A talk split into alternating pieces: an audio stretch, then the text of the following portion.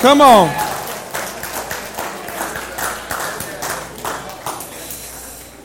Well, as we make our way to our seat, let me pray for us as we continue our worship through the preaching of God's word. God, I thank you, Lord, that though you are infinite, transcendent, far above, you hear our mediocre and minuscule prayers. I thank you, God, for it.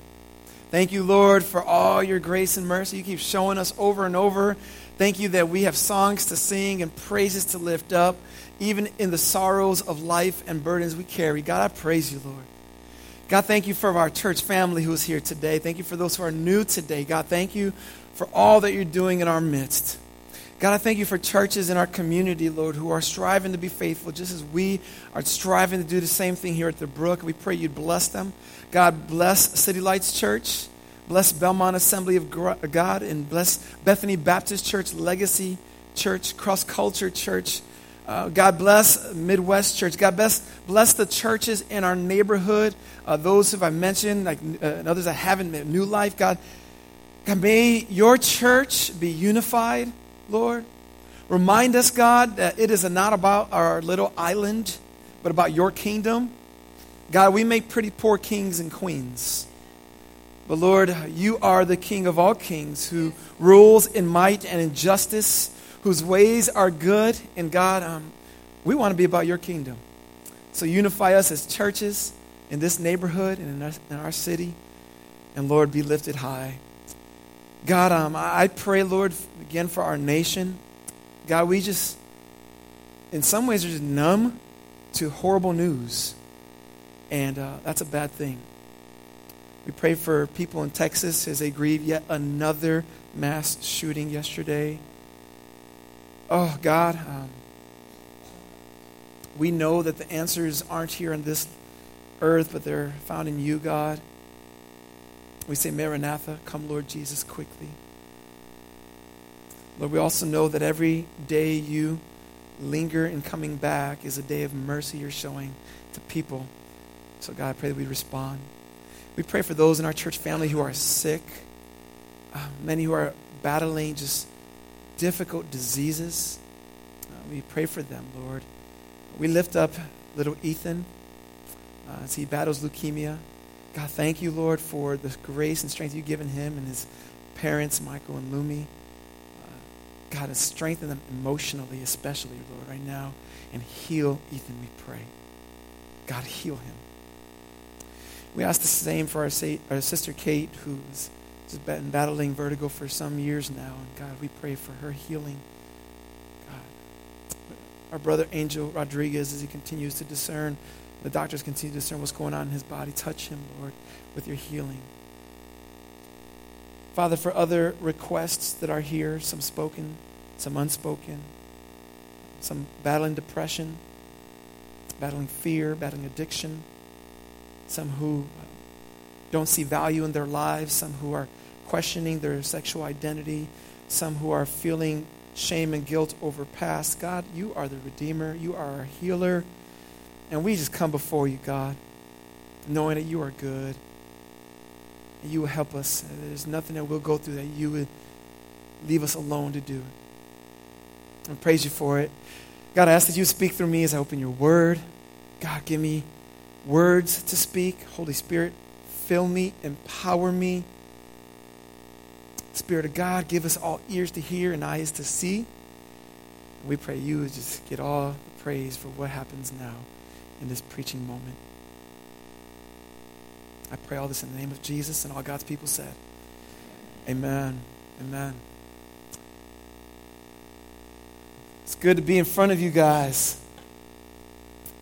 There's a famous story of a man who's known to be pretty a pretty wretched kind of dude. He lived in the 1700s and he says this of himself. He says, "I sinned with a high hand." and I made it my study to tempt and seduce others. You ever meet someone like that? Perhaps that's you or your story. Here's a man who was a pretty wicked person. His mother knew Jesus, but she died at a young age, and when he was a young age, but his father was a wicked man and taught him his ways. This person went on to serve in the Navy in England, where he caused a lot of trouble. He was kicked out, but because he loved the seas, he got back on boats, but this time joining the slave trade as a master. He admitted to be a ruthless businessman, a person who was cold and callous toward slaves. But one year on a boat, he encountered a great storm that shook him to his core. And he began to remember the faith of his mother and cried out to God. He had an encounter with God, a certain kind of experience that began to change him. But he continued on in his slave trade business for several more voyages. When he got too old, he got off the boat and began to follow God more fervently and entered into the ministry. And as he grew in his faith, he realized something about his previous work is that the slave trade was evil and he was a participant in it. He then again was shaken to the core and devoted the rest of his life to seeing it abolished and inspired younger people like William Wilberforce to abolish it. You might know now the man I'm speaking of is a guy by the name of John Newton, who wrote this in 1772 when God had opened his eyes clearly to the evils that he had partaken in. He says this when he realizes God's grace toward him. He says, Amazing grace, how sweet the sound that saved a wretch like me. I once was lost, but now am found. And what's the rest, family? Was blind, but now I see. Some have asked when he says that I was a wretch, was he speaking with hyperbole? Was it an exaggeration? I think John Newton would say, by no means was that an exaggeration. I was a wretched man. And then Jesus saved me. Family, as I read part of his story, what stuck out to me the most, though, was his apparent encounter with Jesus and his continued persistence in the slave trade for some time after. And what was jarring about that is probably what's jarring in our own hearts is we know this to be true in us that we can come to know Jesus, but there are still some of our favorite sins that linger. And maybe that initial encounter with God is just an initial encounter, but not quite fully our salvation. John Newton would say that he had not yet really trusted in Jesus at that point, looking back on his life. But it was later in life when he began to really repent of his sins. What strikes me here is that there are people in our world and in John Newton's life and in our own lives and who can say that they know Jesus yet continue in some real heinous crimes. To me, that startles me a little bit because it causes me to look in the mirror and say, God, what am I doing? Are there things in my heart that I hold close that I don't want to address because either I love it too much or I'm just blind to it? Family, when we truly encounter Jesus, we understand that we are a wretch apart from Him, that we were blind apart from Him. We didn't have partial vision, we had no vision. And as Ephesians 2 says, we were dead. Dead people don't take steps, let alone to God. God comes to us. And that was John Newton's experience. And that's the experience of God's people in the book of Amos people who had known the God of Abraham, Isaac, and Jacob, yet persisted in their evil, and in fact thought they were actually good with God. And the book of Amos is God saying it's not all good in the hood. The book of Amos is like, is God saying, I'm not okay with you, though you tend to think we're cool. And when I read those kinds of words in Amos, it makes me think, God, are there blind spots in our lives that persist in evil, and yet we look at you and say, God, we're good. Aren't we God? Right, God? Right, right, right, God? God's like, it's not cool. So, what God does in the time of Israel, in the time of Amos, mid 8th century BC, he sends this prophet, a shepherd, a herdsman, a, a pretty ordinary guy named Amos, to be his messenger, God's messenger to his people, letting them know that God's not okay with all that's taking place. I gave us all a brief history lesson last week, and I'm going to repeat it because repetition is the mother of learning, isn't it? The nation of Israel had different kings, the first of whom was a guy named Saul, the second of whom is the great King David. The nation of Israel then was followed by a king Solomon, and after Solomon reigned as king, this beautiful nation had a civil war and it was divided in two. The northern kingdom took on the name Israel, and the southern kingdom took on the name Judah. And they had separate kings who reigned over these two portions of Israel. Both were God's people, but both were different in different ways. Israel persisted in always being evil, not one good king. The southern kingdom had a few good kings like Judah and Hezekiah, but they were pretty evil too. And what God did was send prophets to both the north and the south, telling them, turn from your wicked ways, or God's going to send judgment because God doesn't play with this stuff. God's not okay with evil. God's not okay with injustice. God's not okay with wickedness. And God will take vengeance and plead the cause of the innocent. And so that's what the prophets did. Went about preaching this message but as we see throughout the ministry of the prophets, rarely did God's people listen.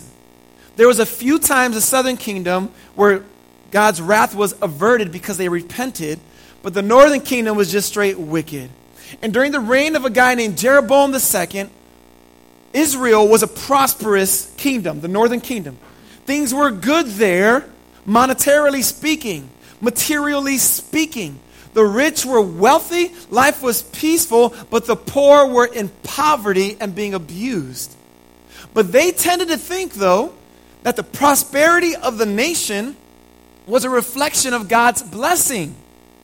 And as we saw in Amos chapters 1, 2, and 3, God is yelling out, Look, just because you're prosperous as a nation doesn't mean your prosperity is coming from me.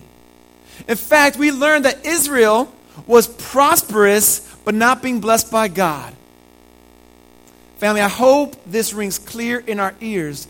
We just need to understand that God works in different ways than we work. And though things might be okay, doesn't mean that we are okay with God.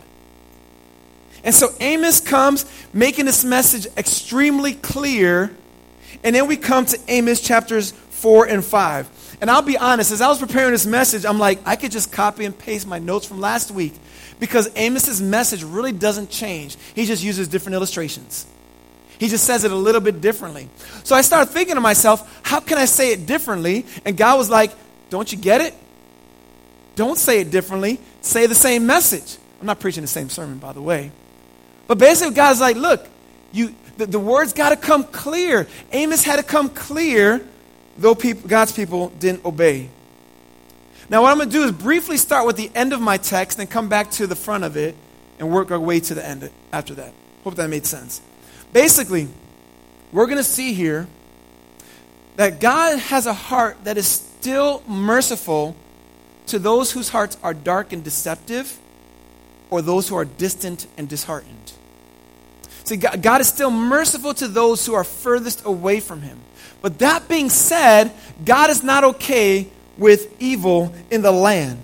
And in Amos chapters 4 and 5, we're going to see three C's, the letter C, three C's of man's unjust rebellion that really set God off.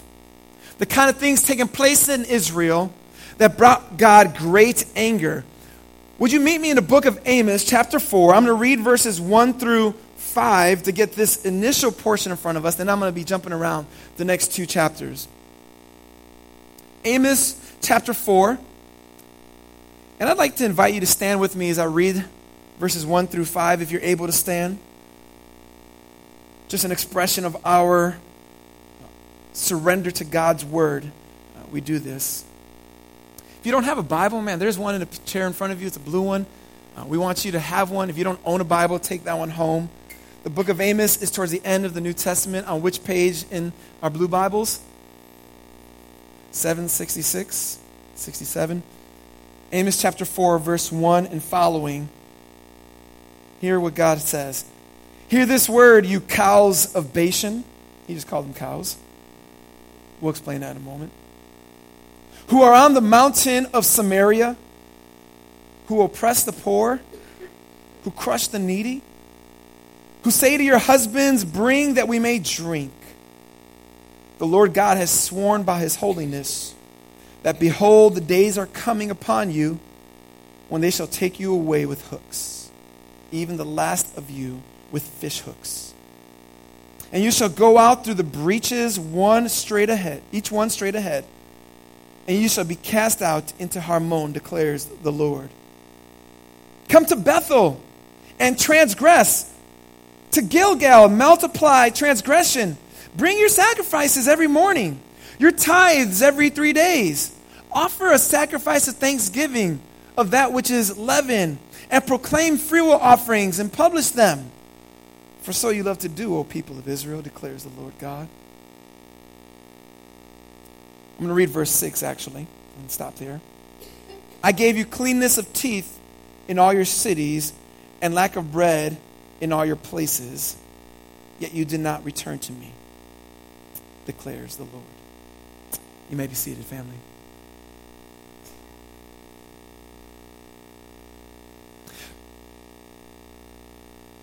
Amos is a hard book.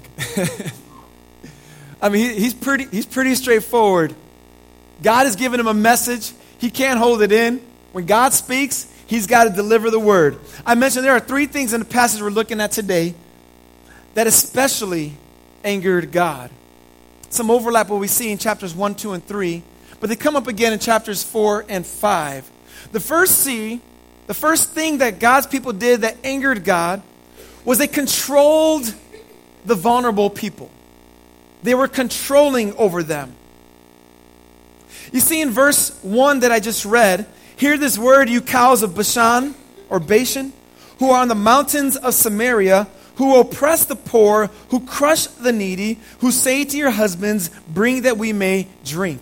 All right, so he says, You say these things to your husband. So he's addressing the women of the northern kingdom of Israel. And in verse 1, he calls them cows. That sounds like really bad stuff right now, right? This is the reason being. See, the land of Bashan or Bashan was in the northeastern part of the people of Israel, across the Jordan River. And that land was known to have great fertile ground, so cattle grew and grew strong there. The bulls of Bashan were strong bulls. The cows of Bashan grew fat, perfect for the slaughter. And here, Amos calls the women in particular cows to reference that they and all the people of Israel are ready for God's slaughter. They're ready for God's judgment to come, though they have fattened themselves by eating of the land. And what does he mean by the ways they've eaten of the land? In particular, he says, You've oppressed the poor and crushed the needy. You see, what it's basically saying here is the people of Israel took advantage of, they controlled the poor people and took even money from them, oppressing and crushing them. And then that way they could say to their husbands, there in verse 1, Bring that we may drink. Earlier we had seen that they had wine in abundance. If we put the details together, what Amos is saying God's people are doing in the land of Israel, they are taking advantage of the poor, making financial uh, prosperity through them and using what they make to make their own lives more appealing and enjoyable. They are taking advantage of the poor to pad their own lives. In fact, in chapter 5, you turn your page there, in your Bible there, chapter 5, verse 11. It says, Therefore, because you trample on the poor and you exact taxes of grain from them. So they are taxing the poor people, making a profit from them to make their lives more abundant wealthier. This is an interesting thing, family. They were stealing from the poor to make the rich richer. Amos says they oppressed them, they extorted them, they used blackmail, or they took advantage of them when they could not defend themselves. They crushed them, they pushed them down with no way to get up. This is what was taking place in the land. You see, if we fast forward, family, it's important for us to understand that God is still the same God as he was in the time of Amos. He is still a God who is angered by this kind of injustice. He's a God who is bothered when the peoples of the land take advantage of the poor and get rich off of them. See, these things happen in our own days. When those in power use their power to take advantage of other people, they'll blackmail them. They, they, they will uh, take advantage of their weakness. You know, we are thrilled to be talking about immigration in the United States these three weeks in our anchored class. But one thing that we've learned in our study is how immigration in the United States has a lot of economic influences. Pastor Jeremy is going to be unpacking this thoroughly on Wednesday. But what we also know is that there are people, there are business owners, there are people who are hiring those who are illegal immigrants, and they are able to pay them whatever wage they want because those who are illegal have no status. They, they have no way to get up above that. And so they can be taken advantage of without any complaint. That, that's injustice. And one of the things that grieves us is that we see this thing happening, and in our day, a lot of times, is the immigrant who's being vilified when they are, in many ways, being victimized. Not every immigrant is, is, is going through that. Now, all these things are always these ways, but these are some things we got to be understanding of family. I had a friend of mine recently talk about the, the financial benefits, benefits of oppressing the poor. And it struck him because he realized he was a partaker in it in a way that struck him to the core. He recently bought a house uh, near the lakefront here, a two flat. He needed it remodeled. And he got different contractors to give him bids. And one contractor bid out the others by a significant amount. And he was like, This is awesome.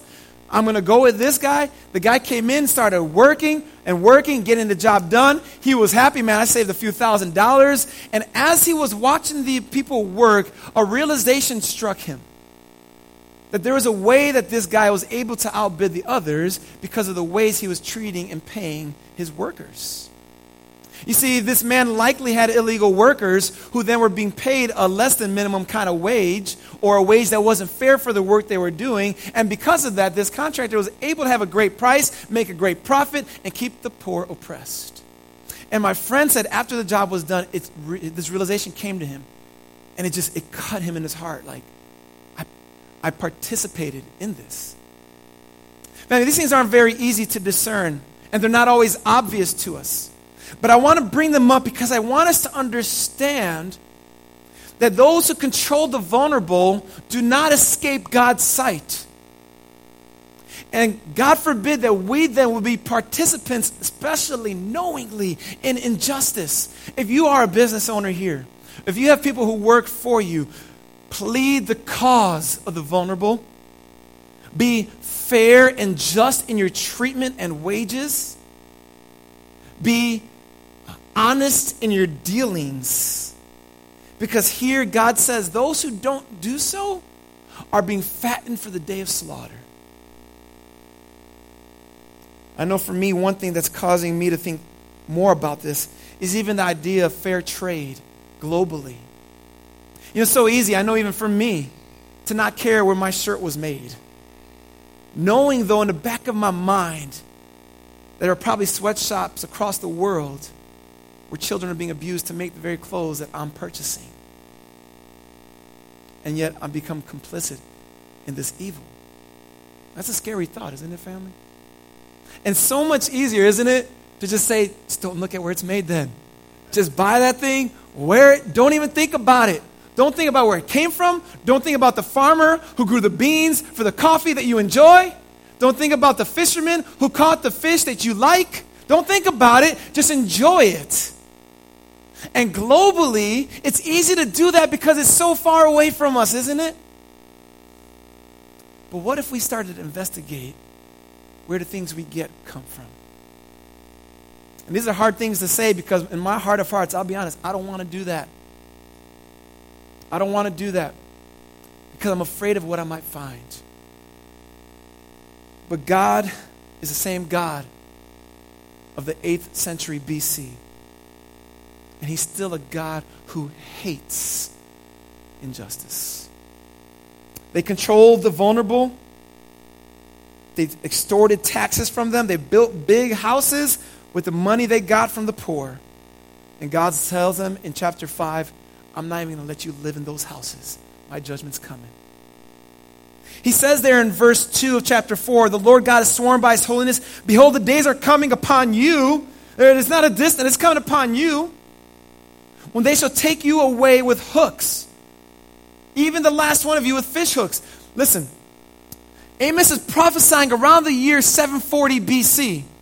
History tells us in the year 722 BC, the Assyrian army comes from the north and they conquer every nation in its path. They come down to Israel, they knock on its doors, and then they overcome Israel, God's people. And the nation of Assyria was known to put fish hooks in the noses of their captives and lead them along into exile into a distant land. And here God is 20, 30 years or so beforehand saying, This is what's coming because of your injustice. Not only did they control the vulnerable, but second thing they did, and this is more startling, they compartmentalized their faith. They compartmentalized their faith. It's like that box of chocolates you get. You know, when they're all like little little chocolates in each one? There's almost always at least one flavor that's disgusting, isn't there? Licorice, right? Or something like that. And we can eat around that disgusting piece, ignoring it because we're enjoying everything else around it. And in the same way, the people of Israel compartmentalized their evil. It's smack dab in the middle of that box, yet they went around and went about life as if everything was good and plenty and normal. And even so, they would even come to worship God and then go back home and treat people unjustly. Look what it says in verse 4. God mocks them in a sarcastic way. He says, Come to Bethel. That's like their, one of their capital cities and transgress. Go to Gilgal and multiply transgression. God's like, Come over to these cities and sin even more. Well, how is God inviting them to sin? Well, look specifically, he says, Do this, bring your sacrifices every morning, bring your tithe every three days. God's like, Bring all your money, bring, bring tithes, bring offerings, come and worship me. And the more you worship, the more you're going to be multiplying your sin because I'm not receiving your worship. You can't compartmentalize your faith, God is saying. He says in verse 5 Offer sacrifices of thanksgiving of that which is leaven and proclaim freewill offerings. For so you love to do, O people of Israel. You love to come and worship me and then go home and forget about me. You, you love to make your praises public, but privately being unjust and taking advantage of the poor. Compartmentalizing their faith. I wonder if that's what John Newton struggled with when he first encountered Jesus. If he enjoyed the forgiveness that God offered and the rescue that God brought him from hell, but compartmentalized the evil that was really lurking in his heart until God exposed even that. And just again, man, I start saying, God, where is the licorice in my heart? Where are the things in my life that I have assumed are not there or have not cared enough to address? Is there injustices that I take part in? Uh, is there sin in my life that I just I, I keep capped off? I revisit it every Tuesday or Thursday, every Wednesday or whatever day it is, and then come on Sunday to worship you. God's saying you can't make an offering and oppress the poor. You can't make tithe and take advantage of others. And you can't make sacrifices and subjugate the weak. They compartmentalize their faith. The third thing they do, the third C, is they were callous to God's warnings. Look at verse 6 I read. God says, I gave you cleanness of teeth in all your cities and lack of bread in all your places, yet you did not return to me. Isn't that an interesting way to say something? I gave you clean teeth. God's not saying I invented toothpaste. What he's saying is, you did not put food in your mouth to get your teeth dirty. Why? Because I gave that to you. I gave you drought, he says in verse 7. He withheld the rain. See that? He says, I gave you in verse 9 blight and mildew on your crops to destroy them along with some locust.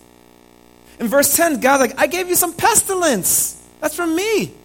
That's from me. I gave that to you. Just as I did to Egypt. Or in verse 11, you know what else I did? I overthrew some of you, like I did with Sodom and Gomorrah. God, I, I gave you all these things. These are my presents to you.